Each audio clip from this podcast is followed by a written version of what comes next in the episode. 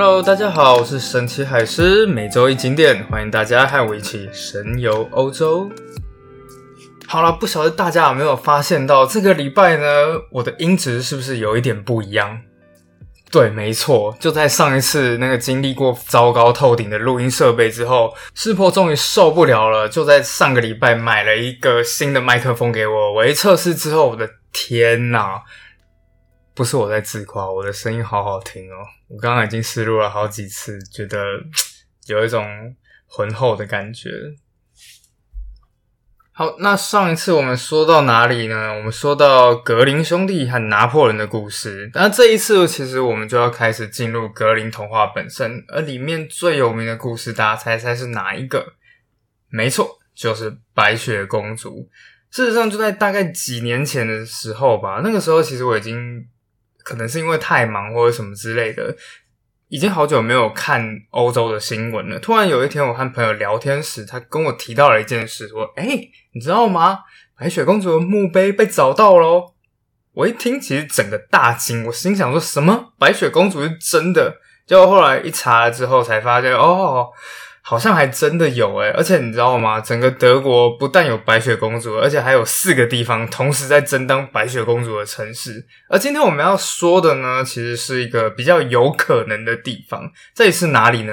你一定听过德国的那一个邦，它是德国南部一个最大的邦，叫做巴伐利亚。而故事就是发生在这里。好，说到巴伐利亚邦，或是德文叫做拜扬邦，当然最有名的城市呢，就是慕尼黑。这个邦用一个简单的概念，我们都能理解的，就是德国的天龙国，而慕尼黑就是天龙中的天龙国。就很多那种大家对德国的印象，以为全德国都是这个样子，但其实并不是，都只是这个邦的东西，像什么皮短裤啊，就 Lederhosen、啤酒节啊，还有最有名的汽车品牌。你一定听过叫 B N W，B N W 也是从这一个帮里面出来的。他们中间那个蓝白色的 mark 呢，其实就是取自于这个帮的旗帜。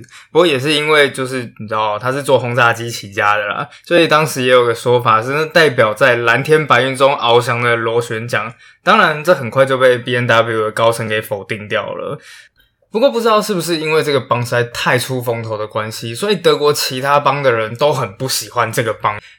之前，哎，我突然间想到一个小故事。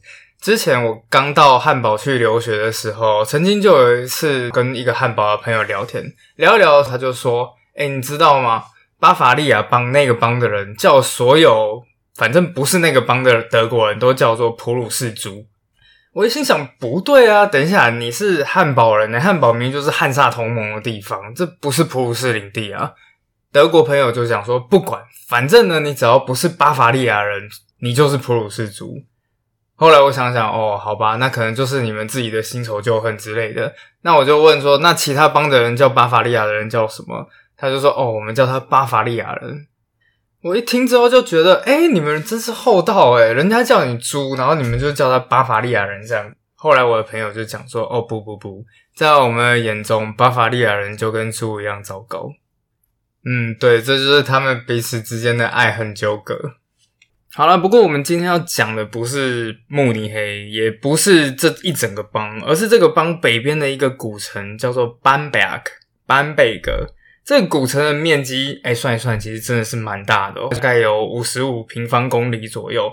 这个面积多大呢？从台北来讲的话，差不多就是内湖加南港的面积。不过后来一看到人口数之后，我整个就震撼了。为什么呢？因为港湖这两区加起来总共有四十万人，而班贝尔这个城市呢，七万。你知道吗？我最近正在看房子，我一看到之后，我就心想说：“哦天呐，班贝尔这个地方的房价一定很便宜，一定可以买得起吧？”好了，也不一定。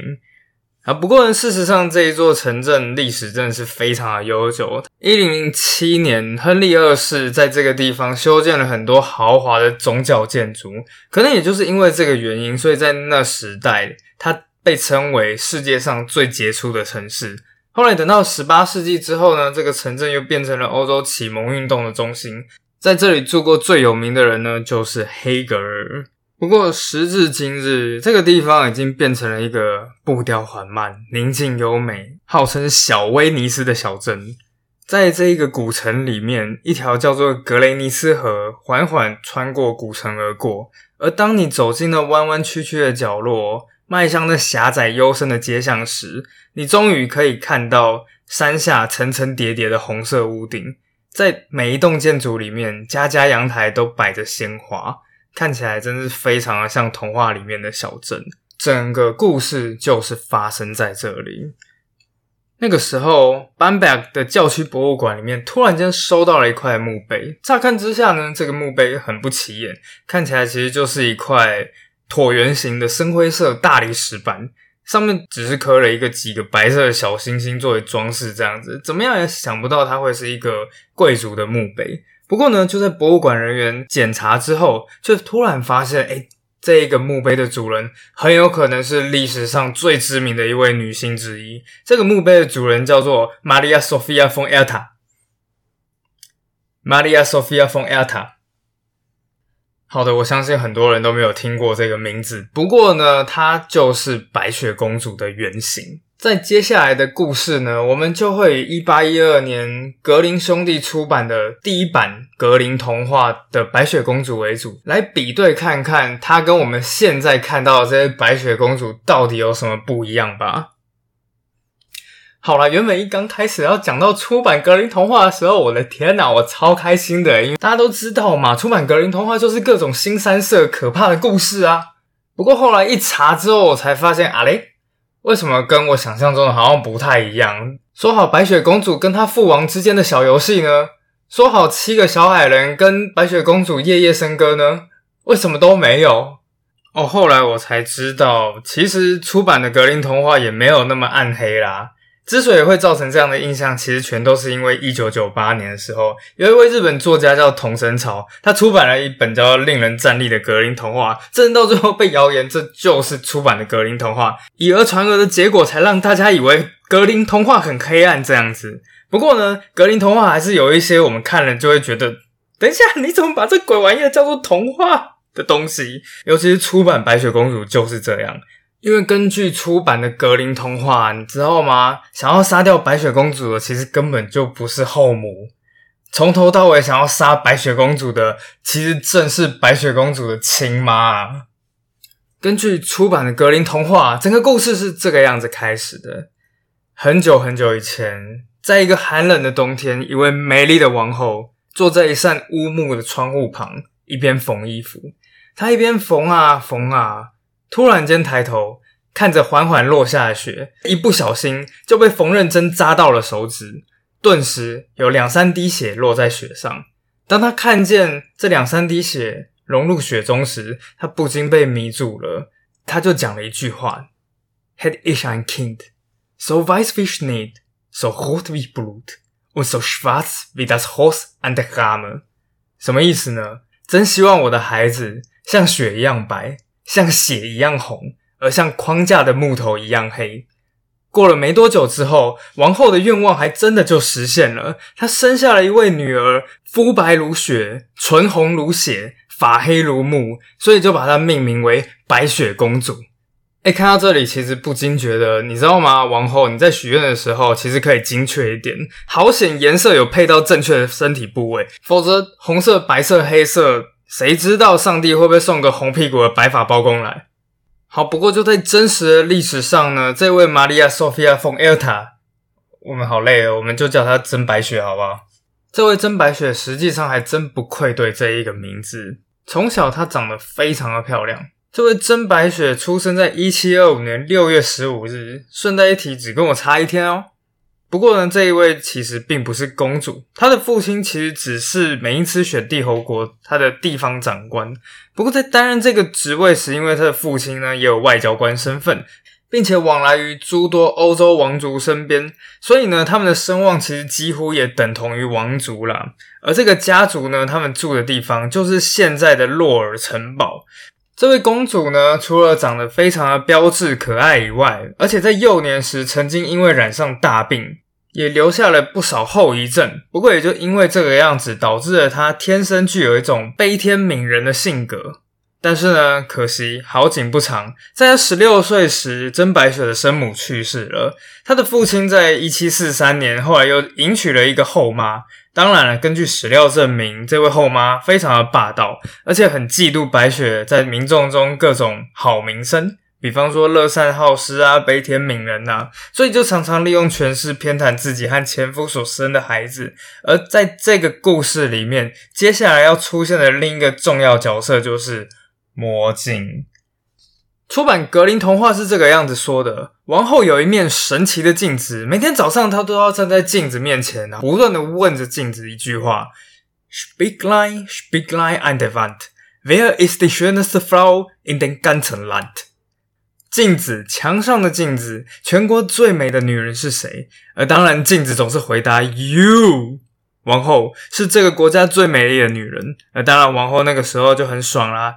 但随着时间经过，白雪公主越长越大，终于在她七岁的时候，王后又问了镜子：“镜子，镜子，全国最美的女人是谁？”而这个时候，镜子的回答改变了，她说：“王后陛下，在这里您是最美的，可是白雪公主却比你美一千倍。”好，那在实际上面，到底有没有一面这样子的魔镜呢？那如果有镜子的话，那到底有没有魔力呢？事实上，在近代以前，欧洲人的确认为，哎，镜子是有魔力的，是一种非常神秘的物品。那个时候，我在德国其实非常喜欢逛他们的跳蚤市场，因为身为一个你知道历史系嘛，每一次一看到那些包包，动不动就是什么二次世界大战的东西，总是会春心荡漾的。不过呢，后来有朋友就告诉我，你知道吗？在跳蚤市场有两个东西不能买，到底是哪两个东西呢？首先，第一是玻璃杯。第二是镜子，好，这两个不能买的东西，其中一个是有科学根据的，但另外一个则是一种都市传说。先说为什么不能买玻璃杯，因为欧洲的玻璃杯很大一部分，你可能会买到的是那种水晶玻璃杯，它看起来非常的亮，放在阳光底下会透出七色的光芒。但是问题是在以前的水晶玻璃杯里面，可能是含有铅含量的。一直到两千年之后，整个欧盟才下了一个法令，禁止含铅玻璃进入市场。所以现在你去百货公司买那种水晶玻璃是没有问题的。不过在跳蚤市场，谁知道那一些玻璃杯已经流传不知道多久了？所以还是诚心建议，在跳蚤市场的时候不要去买玻璃杯，尤其是水晶玻璃杯。如果你真的觉得很漂亮、爱不释手的话，至少也要问一下摊商，说这大概是什么时候的产品，这样可能会比较心安一点啦。至少我是这样觉得。那另外一个镜子的话，就是纯粹的都市传说了。在十六世纪左右的时候，意大利的威尼斯人呢，开始发现用锡箔和水银。然后涂在玻璃的背面，就可以制作出镜子。但就因为这个样子，有人宣称呢，是因为银是一种有超强记忆能力的金属，所以甚至有人就是这样信誓旦旦的表示，镜子是有可能记住前主人的某些特征的。而如果刚好这一个镜子的前主人下场不太好的话，这镜子可能就会对之后的主人造成一些影响，这样子。不过，坦白讲，这些全都是都市传说啦。事实上，在古代欧洲里面，镜子这种东西很稀有、很昂贵，所以才让大家对它的想象更加扑朔迷离。而白雪公主他们居住的这一个城镇呢，刚好就是一个玻璃手工艺的重镇。那个时候，热爱工艺技术的白雪爸，同时也是制造镜子的佼佼者。有一天呢，白雪的老爸就送给了后母一座在当时相当流行的。魔镜，而直接翻译的话呢，叫做会说话的镜子。当然，这片镜子并不会真的说话啦，只是当时人在送镜子的时候，会在镜框上面刻上一些特别的文字，感觉起来就很像是日本漫画那种对话框，有没有？不知不觉就被当成是说话的镜子了。事实上，一直到现代呢，当地酒吧还是有一面这样子的镜子。这一面华丽的镜子制作于一七二零年，整个边框呢是用那种红漆金银箔装饰，上面用华丽的字体写着 “Amor p o p l e 意思就是爱上自己，好就自恋的意思了。不知道在镜子上面写自恋，这到底是什么意思？不过当然了，这面镜子其实也让人家想起来白雪公主后母的那一面镜子。她每天不断的照着镜子，也爱上了镜中的自己。童话中呢，就是后母是这样的爱上了自己的美貌，而也就因为如此，王后唯一不能接受的就是容貌的逝去，还有比她更美竞争者的出现，包括她的女儿也不例外。嫉妒最后征服了王后，他找来了一个猎人，对他说：“把白雪公主带到森林里。”等一下，这好奇怪啊！把白雪公主带到森林里，把她刺死，把她的肺和她的肝脏带给我，我要水煮，然后沾盐巴来吃。哎，顺带一提，这是童话里面的故事。好，当时呢，在这个城镇周围的确是有森林，而且真的都属于未开发的地带。因此呢，在这片森林里面，其实真的一直都是以暗藏盗匪还有危险的野生动物恶名昭彰。根据童话的说法呢，猎人把白雪公主领了出来，但是当猎人抽出小刀准备下手时，白雪公主哭了。面对梨花带雨的漂亮的白雪公主，猎人实在不忍心下手，心想啊，我就把她放走吧，不用真的杀了她。野生动物反正很快就会把它给吃掉的。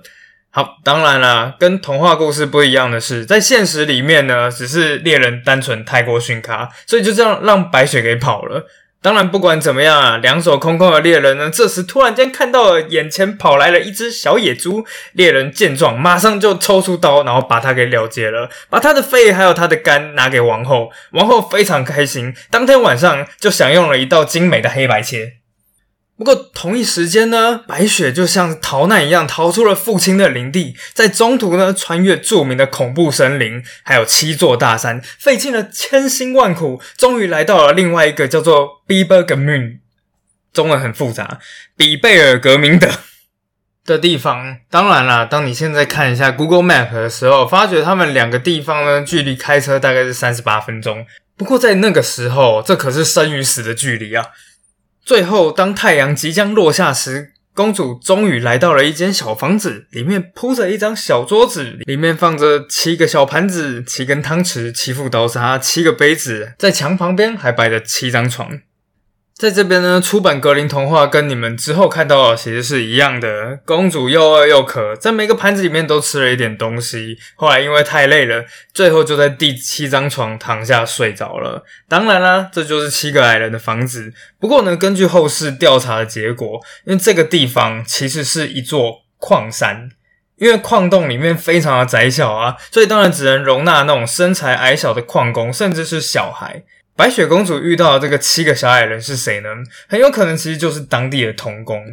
而有的时候，因为矿是非常的危险，为了让自己在黑暗洞穴中比较容易被看得清楚啊，他们会戴着那种色彩鲜艳的头巾，所以和白雪公主的动画里面体现的形象基本是差不多的。好，当然等到晚上，七个小矮人回来了，一看到睡着的白雪公主，马上就惊呼：“哦，天哪，多美的美人啊！”不过接下来的情节很显然就跟暗黑版的格林童话不太一样了。小矮人并没有对白雪公主怎样，甚至连吵醒她都没有，而是让她继续睡在那个床上。当然啦，那个床被睡走的倒霉小矮人呢，就跟同伴挤了一个晚上。白天等到白雪公主醒来之后，才跟小矮人缓缓的说出自己的身世。而后来，当然小矮人非常的同情白雪公主，也就这样子留下来了。从此以后，白雪公主跟小矮人就过着幸福快乐的日子。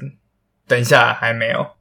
早上，王后又问了镜子：“魔镜啊，魔镜，谁是这个世界上最美丽的女人？”魔镜很快又回复了：“王后啊，在这里，您是最美丽的女人。不过，在七座山上，白雪公主比你美一千倍。”王后听到之后，整个气炸：“我不是已经把她的心跟肝给吃了吗？”王后想要再杀过去，不过因为那个地方已经不在自己的国境内，而是属于歪国领土了。大家都知道嘛？以前德国不是一整个国家，是一个一个的小邦国，所以呢，王后不能直接派兵去把白雪给除掉，不得已，王后只好自己上了。但接下来的格林童话故事情节走向，让人都不禁怀疑：白雪公主你还好吗？看到陌生人的话就装不在好吗？不要每次都开门。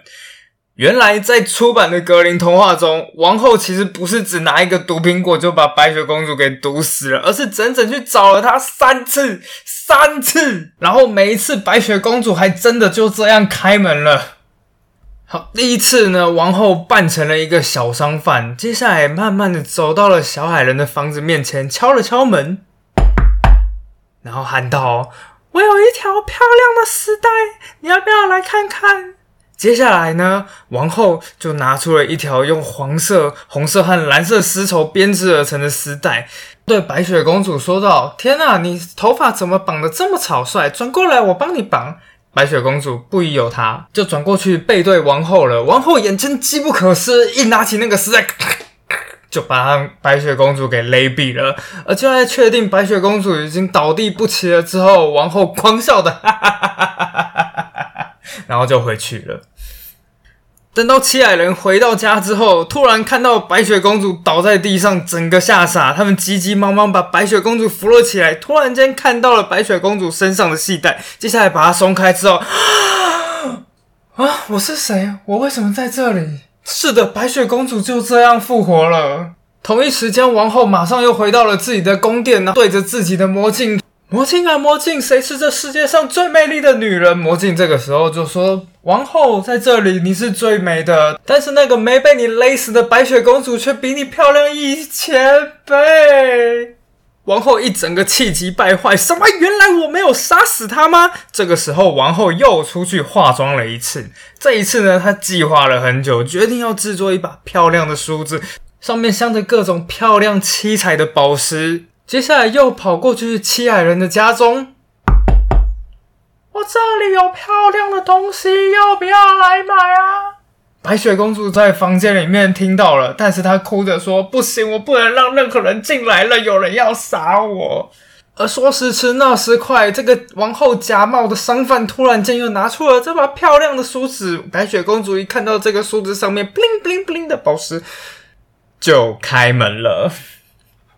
而接下来的情节也差不多。那个时候，王后又说：“哎呀，妹子，你的头发怎么那么乱？来，我帮你梳一梳。”然后白雪公主又又又背对王后了。王后眼见机不可失，拿着利刃的梳子，哇嚓，一把就把梳子扎在公主的头上。也不知道上面沾的是什么样的魔药。总之，公主就这样子倒地不起了。咚！王后又开始笑了，然后又回家了。当然啦，接下来的情节也差不多。不久后，小矮人又回来了，看到白雪公主又又又又又倒下了。他们把白雪公主扶了起来，看到扎在头上的那一把毒梳子，接着把毒梳子拔了出来，白雪公主啊又活过来了。而同一时间，女王也站到了她的镜子前面。魔镜啊，魔镜，谁是这世界上最美丽的女人？魔镜回答说：“王后陛下，您在这里是最美的。可是那个您没扎死的白雪公主，却比你美一千倍啊！”这时，王后彻底崩溃了，她开始啜泣了起来。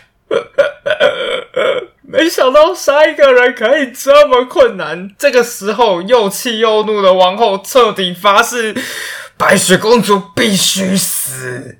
她走到了自己最隐蔽的房间，不许任何人在她面前出现。在那个密室里面，她做出了一个剧毒的苹果，外表是漂亮的通红色。而根据当地的考据，如果这个故事属实的话，苹果上面涂的很有可能就是当地常见的一种毒性植物。颠茄，然后白雪公主又被骗了。当白雪公主咬下那一口苹果之后，立刻倒地不起。王后这个时候总算是学乖了，她先回到家里面，对着镜子说：“魔镜啊，魔镜，谁是这里最美丽的女人？”魔镜说：“王后陛下，在这整个国家里面，您是最美丽的女人。”那个时候，王后终于放轻松了，她开始狂笑，真正的狂笑。哈哈哈哈哈哈哎，其实我笑的好累。好，那接下来的情节大家都知道了。等到小矮人回来之后，真的发觉，哎，这次公主真的是已经死透了。他们非常的伤心，就打造了一口玻璃棺。最后被路过的白马王子看见，白马王子看见之后，情不自禁对白雪公主吻了一口。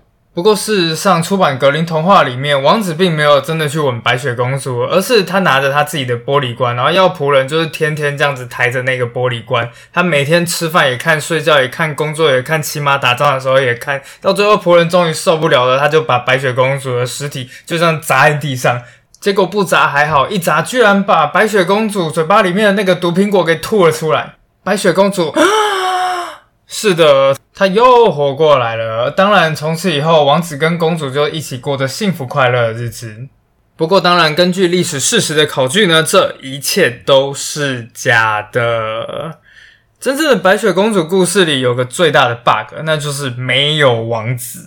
没有王子还叫什么白雪公主啦？不过真实的这个玛丽亚 Sophia von Erta 呢，她最后则是长眠在一间修道院里面。在她死之后，别人为她就是刻上了这个墓碑，上面写着“基督教的高贵女英雄”。她在信仰胜利之后长眠于此，并为复活做准备。好，那整个白雪公主的故事就到这边告一段落了。不知道为什么，也许这一次我讲话真的语速有够快。